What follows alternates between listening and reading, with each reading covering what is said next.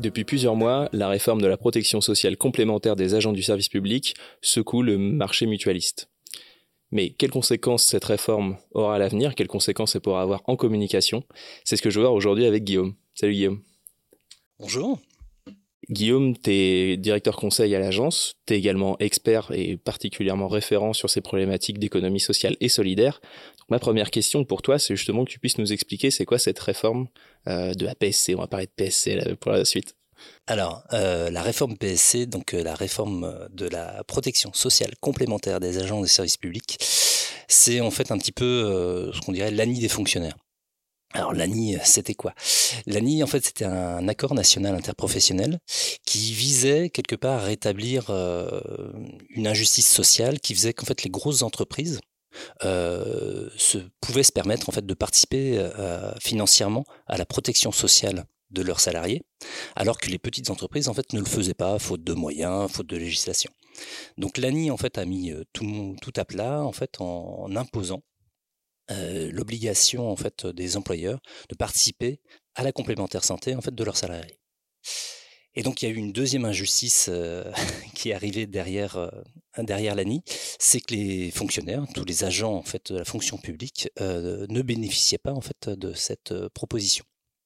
Donc la réforme vise à corriger cela en imposant à l'État, pas le meilleur employeur qu'on puisse connaître, en lui imposant en fait de participer à la protection sociale de ses agents. D'accord, donc aujourd'hui ça c'est en cours, c'est pas encore tout à fait acté? Alors c'est une négociation en cours.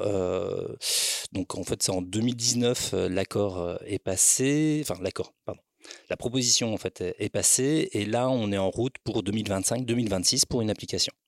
D'accord. Alors si on continue cette analogie avec le l'ANI qui pour le coup est derrière nous, c'était il y a, 5-6 ans, c'est bien ça? Alors un peu plus, plus que ça, il y a quasiment 10 ans. C'était il y a quasiment 10 ans, mais ça a mis tellement de temps en fait. Moi, le moment où j'en ai entendu parler, c'était bien plus tard. Alors dis-moi si on continue, quel enseignement et quelle analogie on peut, on peut tirer donc entre l'ANI et la réforme PSC l'ANI a vraiment bouleversé le marché. Euh, il faut savoir qu'avant, en fait, on avait euh, les actifs, je le disais, hein, les grandes entreprises couvraient leurs salariés en complémentaire santé, mais pas forcément en fait euh, les plus petites structures. La France étant composée en fait d'un maximum de petites structures, d'indépendants, etc. on se retrouvait en fait avec beaucoup de personnes couvertes de manière individuelle. L'ANI a tout bouleversé puisqu'en fait tous les actifs se sont retrouvés couverts par leur entreprise et quand je dis tous les actifs, c'est les actifs, euh, les compagnons, les compagnes, les maris, femmes, etc., etc., et les enfants. Donc en fait, une grande part du marché a basculé d'une adhésion individuelle quelque part à une adhésion collective obligatoire. Ce qui fait qu'en fait, ça bouleversait le marché, puisque en fait, il y avait des, mutuelles qui avaient déjà l'habitude de vendre du contrat collectif, hein, puisqu'on passait du contrat individuel au contrat collectif, qui étaient habituées à le vendre, qui étaient habituées à le gérer, et donc, elle, ça a été une vraie opportunité. C'est-à-dire qu'en fait, ils ont pu multiplier les actions commerciales, aller voir toutes les entreprises et les équiper. Donc, il y a eu une mise à niveau à ce niveau-là importante pour eux. Et puis par contre, les structures qui reposaient plutôt en fait sur une adhésion individuelle, bah, pour elles, ça a été beaucoup plus compliqué parce qu'elles ont vu au contraire leurs adhérents partir vers les contrats collectifs obligatoires des entreprises qui les employaient. Donc ça a vraiment en fait bouleversé le marché. Et puis on a vu ça a accéléré déjà un phénomène qui existait auparavant, c'est-à-dire la concentration en fait des mutuelles. C'est-à-dire que les petites mutuelles en fait se sont généralement regroupées, ont soit fusionné avec des grands groupes, soit rapprochées en fait de grands groupes pour pouvoir en fait bénéficier, on va dire, de, leur expérience sur ces sur ces sujets-là. Ouais, donc ce passage de l'individu au collectif, ça a clairement bouleversé le, marché il y a quelques années. Quelle, euh, perspective tu vois donc pour la réforme PSC euh, Qu'est-ce que ça pourra avoir comme conséquence pour toi dans le monde mutualiste? Alors, ce qu'il faut voir aujourd'hui, si on regarde euh, une photographie un petit peu des où sont les agents des services publics, Aujourd'hui, ils sont principalement sur des mutuelles historiques, qui sont des mutuelles en fait de la fonction publique. On peut citer la MGEN, la MNT, Uneo, la MGP, etc., etc. Et ces grandes mutuelles fonctionnent en fait par adhésion individuelle. C'est-à-dire qu'en fait, ces mutuelles qui sont leaders en fait sur, sur ces marchés-là, aujourd'hui ne connaissent que l'adhésion individuelle.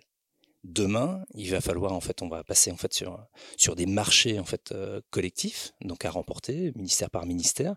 Et pour elle, c'est un changement total en fait de fonctionnement, à la fois commercial, en termes de gestion, en termes de relations. Enfin, ça va impacter beaucoup beaucoup de choses.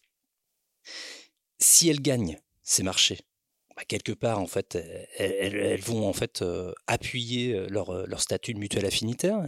Ça, voilà, ça va réaffirmer, c'est-à-dire leur positionnement. Si elles le perdent, au contraire, elles vont se retrouver en fait un petit peu comme les mutuelles au moment de l'année qui n'étaient pas préparées, c'est-à-dire qu'en fait elles vont perdre une grande partie de leur population active, se retrouver donc avec des populations plutôt retraitées, donc avec des populations en fait avec un risque déséquilibré et donc un vrai vrai risque financier.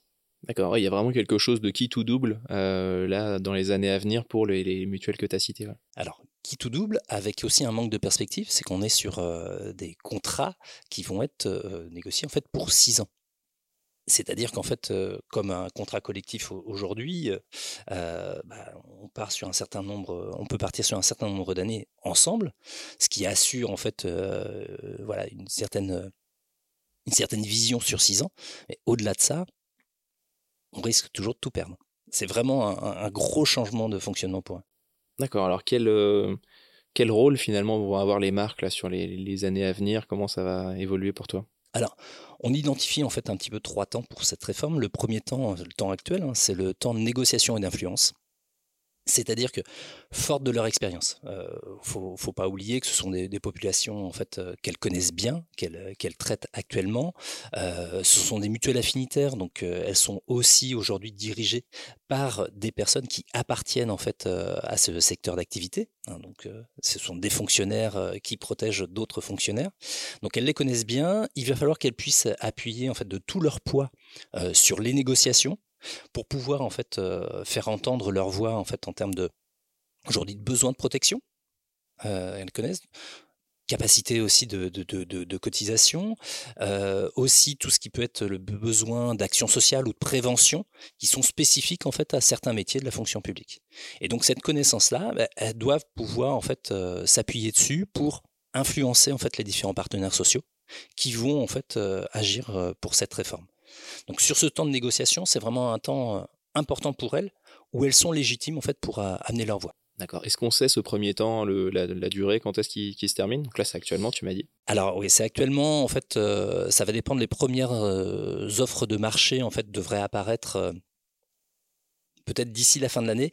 En, ce moment, en fait, euh, avec le changement de gouvernement, euh, etc., c'est assez compliqué. Euh, voilà, les partenaires sociaux s'alignent aussi pour pouvoir se positionner.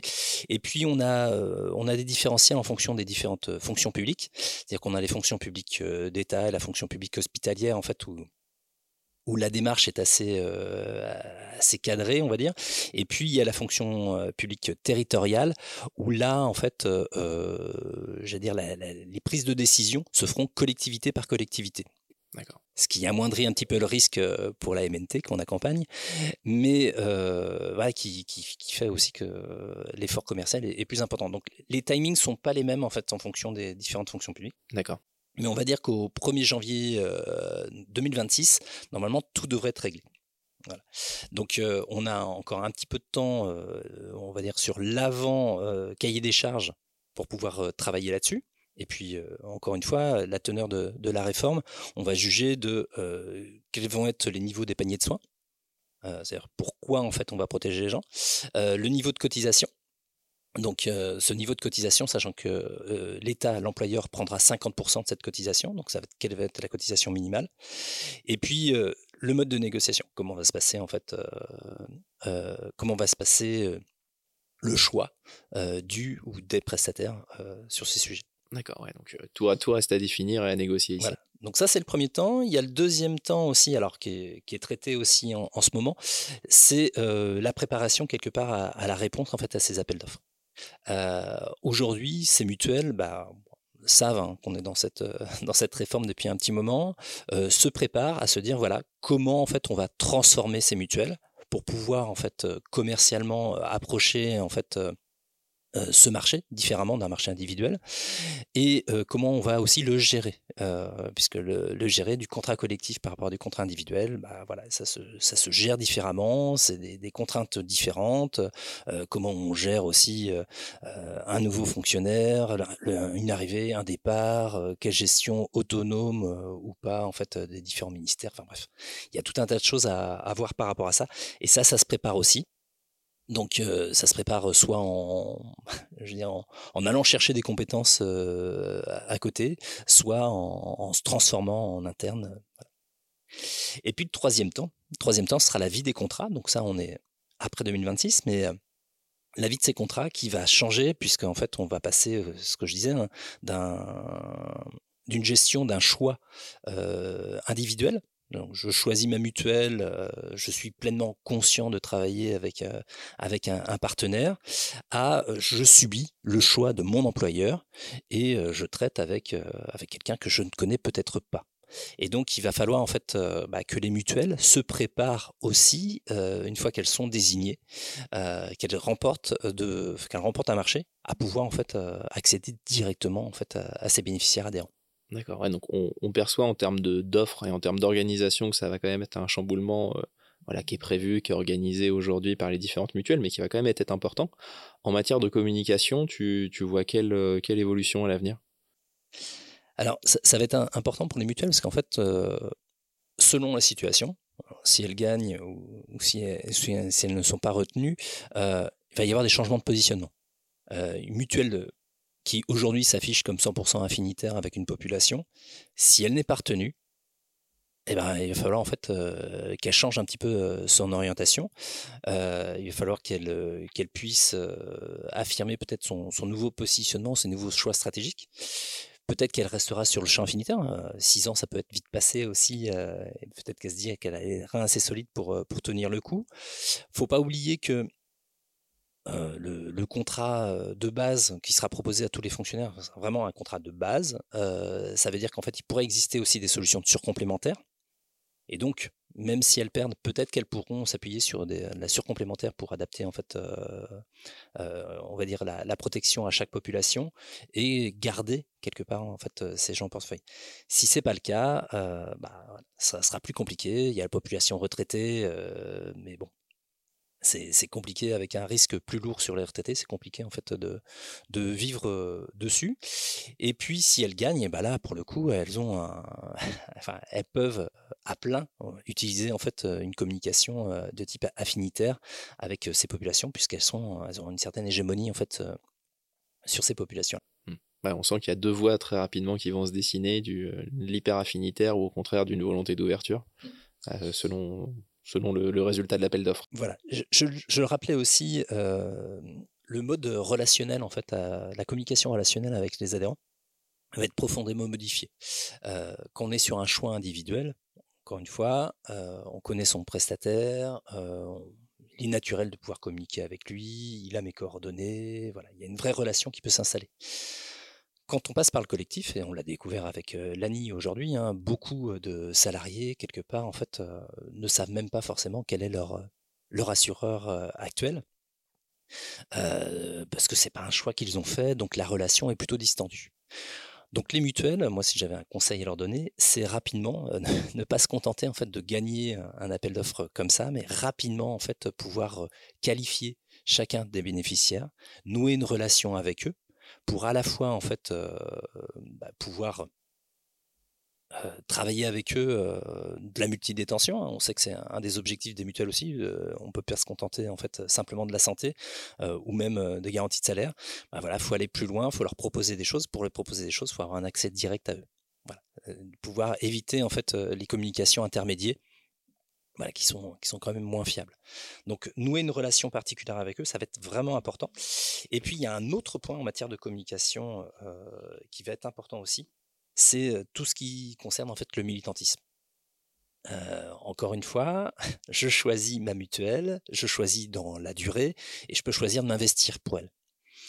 Quand je suis sur un contrat en fait avec une durée de 6 ans, donc qui peut s'arrêter du jour au lendemain, que je suis un peu plus éloigné d'elle parce que c'est pas moi qui l'ai retenue, est-ce que j'ai envie de m'investir dedans? Est-ce que j'ai envie en fait de militer, de, de protéger les autres? Ça peut être un peu plus compliqué. C'est vrai qu'elle finalement elle va être imposée cette, cette mutuelle ou grandement en tout cas la part d'adhésion peut être moins, moins spontanée, c'est sûr, de la part voilà. Euh, des différents agents. Aujourd'hui, c'est vrai que déjà les mutuelles en fait rencontrent parfois des difficultés pour recruter en fait euh, leurs militants. Euh, souvent, ce sont des personnes en fait qui ne sont plus actives. ben voilà, si on veut recruter de l'actif, ça peut être quand même un petit peu plus compliqué. Donc, il faut réfléchir à ça. Il faut réfléchir comment aussi s'accompagner en fait des différents partenaires sociaux de représentants de partenaires sociaux, peut-être les impliquer un peu plus euh, dans la vie de mutuelle. D'accord. Donc ouais, ça peut, ça peut avoir un impact en communication directement sur le, le positionnement et sur les cibles à adresser. Ça peut en avoir un également sur le, la communication relationnelle, en effet, de ne pas adresser seulement le dirigeant, et sur la vie militante. Est-ce que, est-ce que tu est-ce que tu as un dernier conseil? Est-ce que tu vois d'autres, d'autres champs voilà, où les, les, les marques devraient faire attention euh? Il y a, on va dire, l'horizon de la réforme, en fait, il, peut paraître un petit peu éloigné. On parle, de 2026. Euh, néanmoins, euh, en termes de communication, il est important aujourd'hui euh, de, vraiment renouer avec avec ses adhérents, de démontrer en fait la force de cette mutuelle affinitaire, travailler son storytelling fait, on parle de mutuelle quand même avec des, dizaines d'années d'expérience en fait sur ces populations-là. Bah, quelque part, je dirais de, vider leur carton en fait de, tout ce qu'elles font aujourd'hui pour leurs adhérents, leur mettre en fait bah, aux yeux des, différentes parties prenantes qu'elles ont, que ce soit les partenaires sociaux, leurs adhérents, pour leur démontrer en fait que ce sont les bons acteurs pour pouvoir gérer en fait leur protection sociale. Voilà. Et puis, il n'est pas trop tard aussi pour bah, pouvoir créer de la multidétention, donc peut-être au-delà de la santé, en fait, leur proposer d'autres services pour, ce que je leur souhaite pas, en fait, si elles perdaient ces marchés, qu'elles puissent rester auprès de, leurs adhérents actuels pour pouvoir continuer d'agir auprès d'eux et de continuer à les protéger. Ouais, va vraiment falloir penser différents scénarios. En tout cas, on est, on est bien curieux de savoir à l'avenir ce que, ce que va donner cette, cette réforme PSC. Après, j'ai envie de dire, il faut, voir ça mutuel par mutuel. pour en côtoyer quelques-unes, on voit bien qu'en fait les systèmes sont assez différents, même si aujourd'hui elles ont les mêmes contraintes juridiques, administratives, financières, elles ont des histoires différentes, elles ont des histoires militantes différentes, elles ont des histoires d'offres différentes, etc. Et donc il faut qu'elles puissent s'appuyer aussi sur, sur cette histoire-là pour raconter de nouvelles histoires et quelque part séduire ou refaire adhérer en fait leurs adhérents. C'est ça, c'est une nouvelle page finalement qui s'ouvre pour ces acteurs. Ok. Bah écoute, merci beaucoup Guillaume, on y voit plus clair sur cette, cette réforme PSC à venir. Merci à toi. Merci. Et merci à vous d'avoir suivi cet échange. Vous pouvez retrouver l'intégralité de nos points de vue d'experts et de nos cas clients sur le monde mutualiste sur notre site, thelinks.fr. À bientôt.